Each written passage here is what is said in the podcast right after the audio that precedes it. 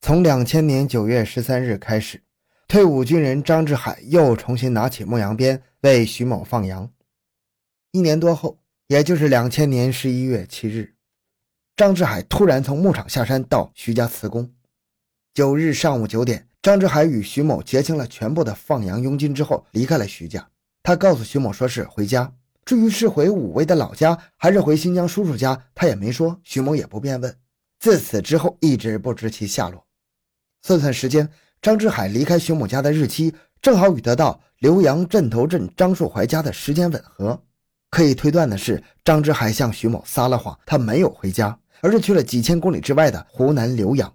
为了获得关于张志海的更多情况，黄元农决定连夜赶往甘肃省的武威市及张志海的老家。从阿克塞县到武威市期间的距离是七百多公里。黄元农和助手租下了一辆当地人开的奥拓车，几个人满满当当的塞在一台车里，趁着夜色往前奔。在武威市一个叫陈家沟的地方，黄元农等人终于找到了张志海的母亲。他告诉警方，自张志海离开村子外出给别人放羊之后，这位母亲就再也没见过儿子的一面。张志海的母亲后来听说张志海被他叔叔送去参军，曾托人写信去询问过叔叔，但不知什么原因，他始终没有收到回信。黄元农等几人又找到张志海的二姐家，但是姐弟间同样是多年没有通音信，也没有得到什么有价值的情况。武威市的陈家沟之行，黄元农唯一的收获就是得到了张志海在新疆的叔叔家的具体位置——新疆阿勒泰市富蕴县县城。黄元农带着刑警刘崇、严刚从甘肃西进新疆，赶到富蕴县。第一次与张志海的叔叔见面，并不是很顺利。自己的侄子涉嫌凶杀血案，让自己接受警方的调查，无论怎么说都是一件让人窝心的事儿。因此，当张志海的叔叔第一次和长沙警方接触的时候，他更多的选择是沉默。黄元农紧紧抓住张志海的叔叔是一个退休公务员这一点，向他和他的一家人小以大义。张志海的叔叔思想慢慢有了一些松动，他告诉黄元农，他也不知道这个侄子在哪里，又干着什么。当初张志海替别人放羊。羊冻死并不只是张志海的责任，但他却不干了，跑到新疆找到自己，恳求自己为其找事做。当时张志海的叔叔还没退休，还有一些社会关系可再利用，就四处为他谋事。可惜张志海文化水平太低，又没有什么技能，实在是无处安置。张志海的叔叔就想办法为他买了一个城镇户口。办理户口的过程中，一来二去又出现了一些差错，因此有了两张身份证。两张身份证的内容有些出入，一张是叫张志海，汉族。治是治安的治，一九七八年六月一日生，初中文化，住新疆阿勒泰市富蕴县库厄尔齐斯镇。另一张是张志海，致敬的致，也是汉族，但是出生日期是一九七七年六月六日，小学文化，住甘肃省武威市洪阳乡。办好户口后，张志海的叔叔就动员张志海应征参军，看看能不能在部队里学上一门技术，以做日后的立身之本。一九九六年十二月。张志海通过层层检验，终于入伍，成为乌鲁木齐某工兵部队的一名士兵。在部队，他还是因为文化水平太低，极大程度地制约了他的发展。结果并没有如他叔叔为他所盘算的那样学上一门技术。时间一晃，到了一九九八年十二月，张志海兵役期满，复员回到叔叔家。张志海的叔叔为他在富蕴县县城一个水泥预制件厂找到了一份活。张志海在这里干到了两千年八月。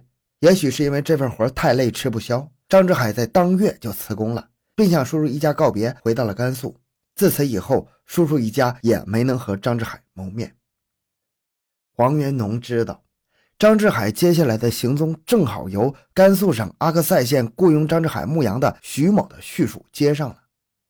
张志海的叔叔还告诉黄元农一件事，就是在黄元农一行来到家里的前几天，也就是一月五号。张志海曾经给他来过一个电话，就说了一句话，说他现在人在重庆，但他在湖南时被人骗了。张志海的叔叔一听就火冒三丈啊，呵斥了他一句：“你的人怎么没被骗走呢？”再一听电话那头的张志海已经撂了话筒了。张志海的叔叔发火是有原因的，就在张志海复原后没多久，他听信别人劝说，曾加入了一个传销组织，一点积蓄被人骗得干干净净。在张志海的叔叔家，黄云农得到了张志海的两个身份证的复印件，同时还得到了一张张志海的一寸免冠照片。专案组调查已经确知，张志海到过湖南浏阳张树怀家里，现在又得知张志海在离开张家后，又告知家里人他被湖南人骗了。张志海和张树怀之间肯定有不为外人所详知的姻缘。黄元农把调查张志海的最后一站设在了张志海曾经服兵役的部队驻地，在这里，黄云农了解到张志海在部队期间算得上是一个能吃苦的士兵，这一点给部队领导留下了很深的印象。但是由于他本人性格孤僻内向。与战友们的关系处得并不好，对于张志海的为人，只觉得他因为性格内向，话语不多，脾性可能有些急躁，是那种典型的对他好他可以为人卖命，对他坏他可以与人拼命的人。在部队时，张志海曾因为患左脚的静脉曲张而做过一次手术。黄云农立即到这所部队医院调出了这次手术的有关记录材料，获知张志海的血型是 O 型。黄元农率领的甘肃新疆调查组不断的和专案指挥部进行情况反馈和综合。黄元农把调查到的所有情况、材料以及照片、身份证复印件、血型资料等资料送达指挥部。而就在黄元农把张志海的血型资料传回指挥部的那一刻，指挥部值班室响起了一阵惊呼啊！因为现场勘验的作案者遗留的血迹的血型正好是 O 型。两千零二年一月十日清晨。仍躺在新疆阿勒泰市富蕴县一个小旅馆里睡觉的黄元农被手机铃声惊醒了。打开手机，他就听到陈敏云兴奋的大叫：“确定了，是他！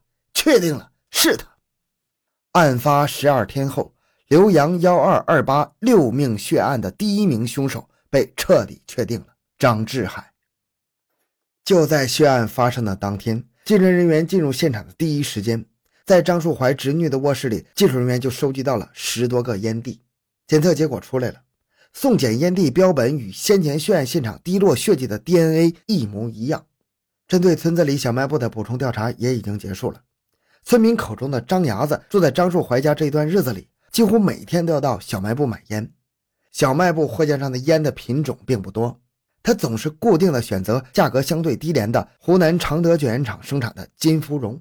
而在那个装过八宝粥的空罐子里，十几个烟蒂全都是金芙蓉的烟蒂。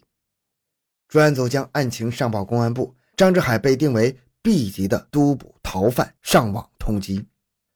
根据线索，民警们发现，两千零一年十二月二十一日，就是案发前一个星期，张志海到过珠海，住在珠海市一个名叫长运的招待所。与他同住在一起的还有一个叫江德伟的辽宁籍男子。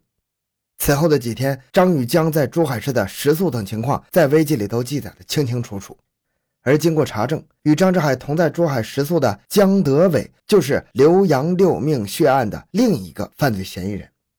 江德伟，三十六岁，吉林人，曾因为盗窃被当地公安机关判处劳教两次，一次是盗牛得赃款八十元，一次是盗一辆轻型摩托车得赃款十元。凶手确定了。根据已有的情况分析，专案民警的追捕也越来越接近张志海了。两千零二年八月五日，张志海外逃八个多月后，给他叔叔打了一个电话，说他在广东省东莞市打工。张的叔叔立即向警方举报了其侄儿的行踪。两千零二年八月，黄云龙带领重案大队民警赶往东莞。八月七日下午，正在东莞市一家名叫聚千的家具厂里埋头干活的张志海，被一声断喝吓得打了一个哆嗦，落入了法网，案情遂告大白。张志海从部队复员后，又回到了甘肃原籍，无计无艺，只好又给徐某牧羊糊口。当地替人放羊的规则非常奇特，主人交给牧羊人一群羊，牧羊人把羊赶上山后，就终年不下山，人羊吃住都是在山上睡山洞，日子非常的苦。主人不付工钱，但是允许牧羊人一周消费一只羊，试吃试卖，悉听尊便。年尾剩下的群羊就全都是主人的。附近很多金矿的人为了改善伙食，隔三差五的经常向张志海买羊吃。张树怀也是由此认识张志海的。两千零二年一月九日，张志海向徐某辞工，说是张树怀力邀他去浏阳做工。张树怀几次亲口承诺要帮他在当地说和一个本地姑娘，让他当一个上门女婿。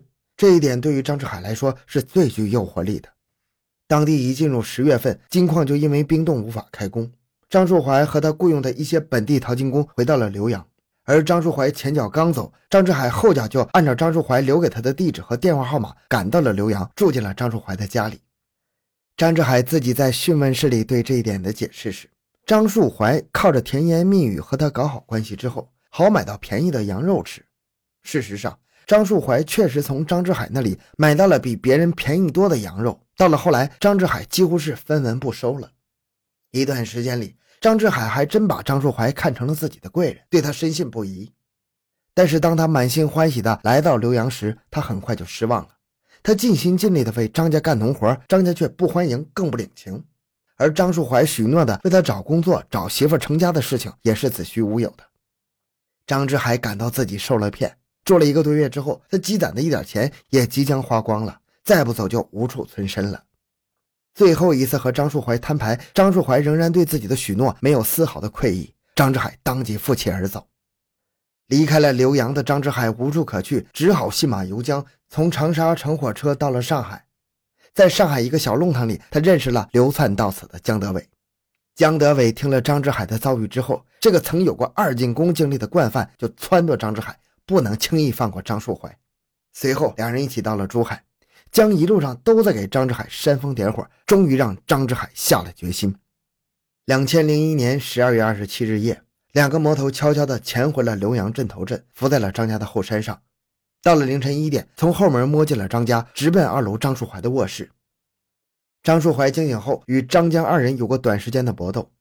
江德伟举起了入室前就准备好的新菜刀，向张树怀砍去。没想到被张树怀坐在床上一扬手就夺过去了。张树怀挥起夺过的菜刀，将扑上前来的张志海左手掌砍伤。江德伟一看阵势不对，扭头转身顺原路跑回楼下，提起张树怀夹的两把菜刀，又跑上楼递给张志海一把，共同对付张树怀。张树怀终究是双拳难敌四手，第一个惨死刀下。但是张树怀的殊死搏斗也使张志海手掌受到了重创，血流不止。作案后，张志海跑到井口处用水冲洗一下伤口。可能是因为心慌力乏的原因，他怎么也提不上水，只好把带来的准备做凶器的新菜刀往井里一扔，与江德伟仓皇出逃。至此，案情的全部经过大白于天下。好，这个案件就讲到这里。小东的个人微信号六五七六二六六，感谢您的收听，咱们下期再见。